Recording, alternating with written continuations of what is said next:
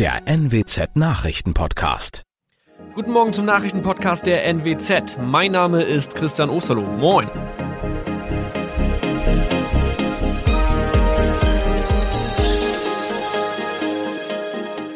Und das sind unsere regionalen Nachrichten am Morgen. Die Grünen wollen Moorstraße in Oldenburg umbenennen. Viereinhalb Jahre Gefängnis für Falschgoldhandel. Und Landkreis Kloppenburg meldet ersten Omikron-Fall. Der Name Moorstraße könnte laut den Oldenburger Grünen rassistisch aufgefasst werden. Deshalb fordern diese eine Umbenennung. Die Straße wurde allerdings nach Hermann Moor benannt, einem der ersten Siedler in der Gegend. Um Missverständnisse auszuschließen, beantragen die Grünen eine Änderung in Hermann Moor Straße. Dann müssten alle Anwohner ihre neue Adresse in ihren Pässen angleichen. Außerdem müssten Polizei, Feuerwehr, Rettungsdienste und Anbieter von Navigationssystemen informiert werden. Die Stadtverwaltung schlug vor, ein Zusatzschild mit Informationen zur Person Hermann Mohr anzubringen. So könne man alle Irritationen beseitigen.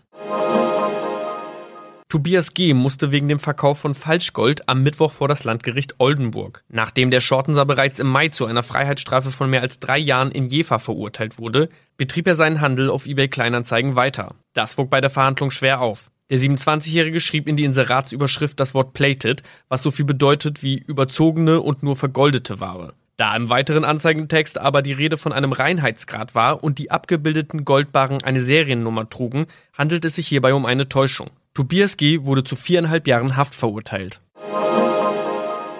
Ein weiterer Fall der neuen Omikron-Variante ist am Mittwoch im Nordwesten bekannt geworden.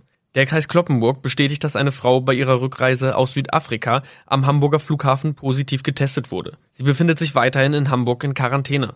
Da die Frau im Landkreis Kloppenburg lebt, sei auch das Gesundheitsamt Kloppenburg für diesen Fall zuständig.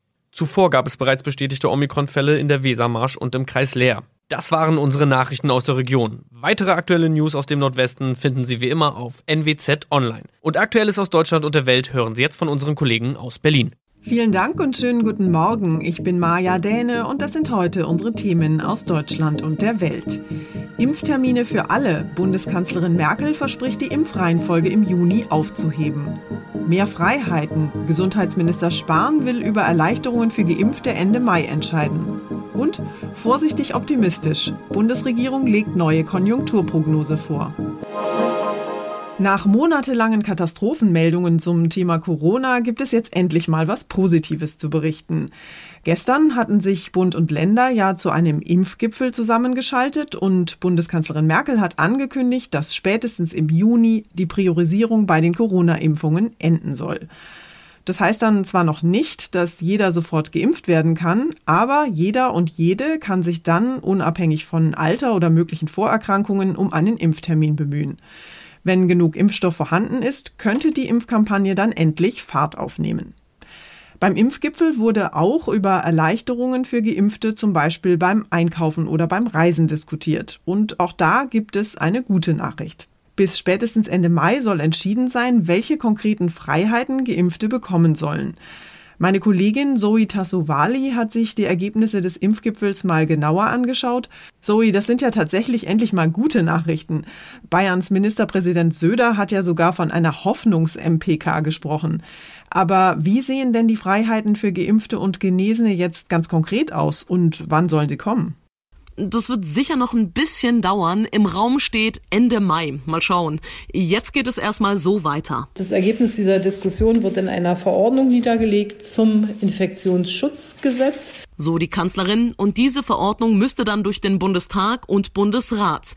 Ganz einer Meinung waren sich Bund und Länder aber wohl nicht beim Thema Freiheiten für Geimpfte, sagt Bayerns Ministerpräsident Söder. Er findet aber, es ist doch völlig absurd, dass jemand, der zweimal geimpft ist, den gleichen Test vorlegen muss wie jemand, der nicht geimpft ist. Würde in der Praxis heißen, zum Shoppen oder für den Friseur brauchen Geimpfte keinen negativen Corona-Test mehr.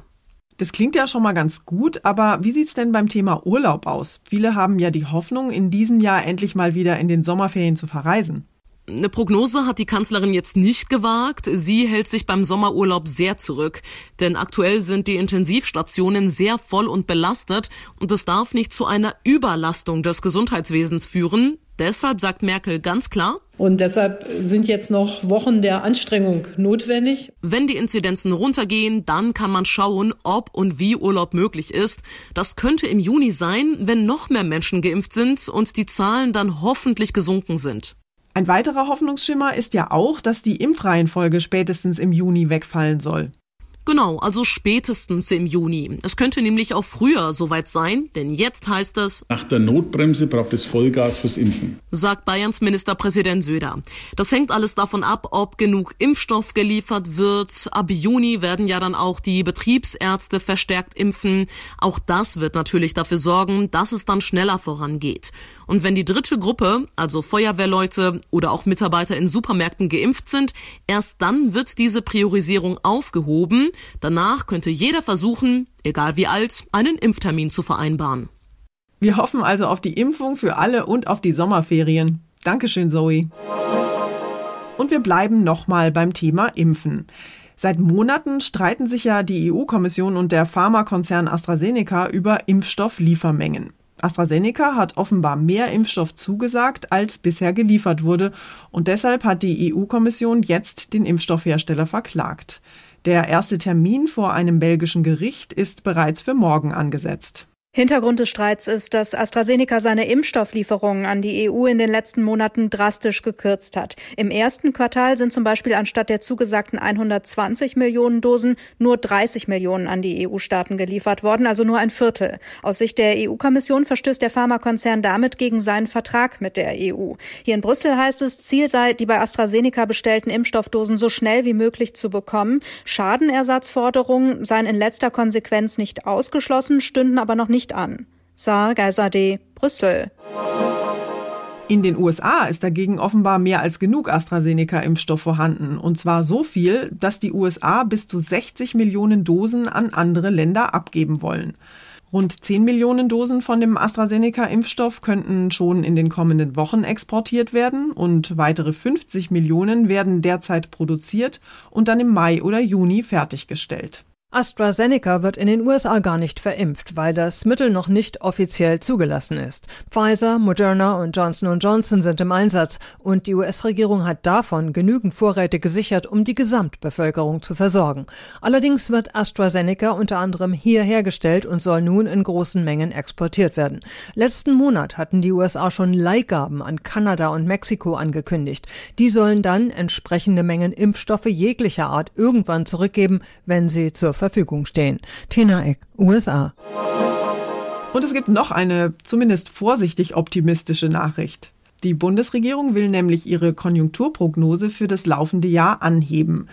Sie rechnet trotz Corona mit einem Wachstum von 3,5 statt 3,0 Prozent, heißt es.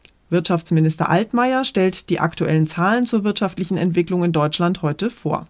In der Wirtschaft zeigt sich momentan ein zweigeteiltes Bild. Einige Branchen ächzen unter der Corona-Pandemie, die Gastronomie zum Beispiel. Dagegen ist die Lage in der Industrie vergleichsweise gut. Das liegt auch daran, dass in wichtigen Exportmärkten wie China die Nachfrage steigt. Insgesamt entwickelt sich die Wirtschaft trotz des Dauerlockdowns besser als von vielen erwartet, sagt Wirtschaftsminister Altmaier. Auch das sogenannte IFO-Geschäftsklima hat sich zumindest leicht aufgehellt. Deutschlands Wirtschaftsbosse bewerten die konjunkturelle Lage wieder besser. Aber die Zukunft Zukunftsaussichten werden nach wie vor durch die Pandemie getrübt. Manja Borchert, Berlin. Unser Tipp des Tages heute für alle Allergiker. Heuschnupfengeplagte haben in diesen Tagen ja mal wieder heftige Probleme, wenn sie draußen unterwegs sind. Denn für sie gehören alle Jahre wieder im Frühling tränende Augen, Niesattacken und eine ständig tropfende Nase zum Standardprogramm. Experten schätzen, dass mittlerweile jeder Fünfte mehr oder weniger stark betroffen ist. Aber woran merke ich eigentlich, ob ich tatsächlich Heuschnupfen habe oder nicht doch nur eine Erkältung? Und was müssen Allergiker insbesondere jetzt in Corona-Zeiten eigentlich beachten? Mein Kollege Thomas Bremser aus der Serviceredaktion hat sich damals schlau gemacht. Thomas, so eine Pollenallergie kann ja ganz plötzlich auftauchen, auch wenn man vorher noch nie Probleme damit hatte. Wie erkenne ich denn, dass ich allergisch bin? Ja, viele stellen die Diagnose einfach selbst, wenn sie entsprechende Symptome an der frischen Luft haben und nehmen dann vielleicht Augentropfen oder eine Nasensalbe. Mediziner raten aber dazu, sich testen zu lassen, um zielgenau äh, sich therapieren zu lassen. Besonders verbreitet sind in Deutschland unter anderem Pollen von Birke, Hasel, Rocken, Beifuß oder Süßgräsern. Jetzt im Frühling fliegen eher Baumpollen. Ein sogenannter Pricktest kann in den meisten Fällen eine Gewissheit bringen. Gerade jetzt in Corona-Zeiten ist es ja wichtig, eine genaue Diagnose zu bekommen, denn die Symptome sind ja eigentlich ganz ähnlich. Genau, bei Allergien tränen dazu noch die Augen meist oder die Nase juckt. Diejenigen, die jedes Jahr Probleme haben, die können sich da meist sicher sein, sagt der Virologe Bodo Plachter. Wenn nicht von vornherein klar ist, ich kriege jedes Mal, wenn, wenn Hase blüht, äh, äh, habe ich Heuschnupfen, gilt ganz klar der Rat zum niederschwelligen Testen. Also lieber einen Corona-Test mehr machen als ein zu wenig. Welche Alltagstipps gibt es denn für Allergiker, damit es sie nicht ganz so schlimm erwischt? Ja, gerade für Pollenallergiker ist es natürlich schwer, den Kontakt zu vermeiden. Die können kilometerweit fliegen durch Fenster. Pollenflug-Apps können da helfen. Brille statt Kontaktlinse tragen, das schont die Bindehaut. In ländlichen Regionen, da sollten Allergiker zwischen 18 Uhr und Mitternacht lüften oder auch zum Joggen gehen. In der Stadt fliegen abends die meisten Pollen, da sollte man dann also früh morgens lüften. Im Auto sollten die Fenster geschlossen bleiben oder ein Pollenfilter in der Lüftung oder der Klimaanlage kann da helfen. Die Straßenkleidung sollten Allergiker auch nicht im Schlafzimmer ausziehen unterlassen. Dankeschön, Thomas. Und zum Schluss laden wir Sie heute mal zum Lach-Yoga ein. Also tief einatmen, ausatmen und dann loslachen. Wem in diesen Zeiten das Lachen vielleicht so ein bisschen vergangen ist, der kann beim Lachtelefon anrufen. Die Hanauer Therapeutin Sandra Mandl hat das Lachtelefon vor einem Jahr ins Leben gerufen für alle, die dringend mal eine schnelle Stimmungsaufhellung brauchen. Und das brauchen wir in diesen Zeiten ja irgendwie alle, oder? 40 Ehrenamtliche, die alle eine Lach-Yoga-Ausbildung hinter sich haben, versuchen die Anrufer zum Lachen oder wenigstens zum Kichern zu bringen. Täglich zwölf Stunden lang ist das Lachtelefon erreichbar. Kinder rufen aus dem Homeschooling an und Senioren aus ihrem Pflegeheim. Mindestens 20, aber manchmal auch bis zu 200 Anrufer melden sich täglich und wem gerade so gar nicht zum Lachen zumute ist, der darf auch ein bisschen üben. Okay, also nochmal, Lachmuskeln anspannen, einatmen, ausatmen und loslachen. Das war's von mir für heute. Ich bin Maja Däne. Kommen Sie gut in den Tag. Tschüss und bis morgen.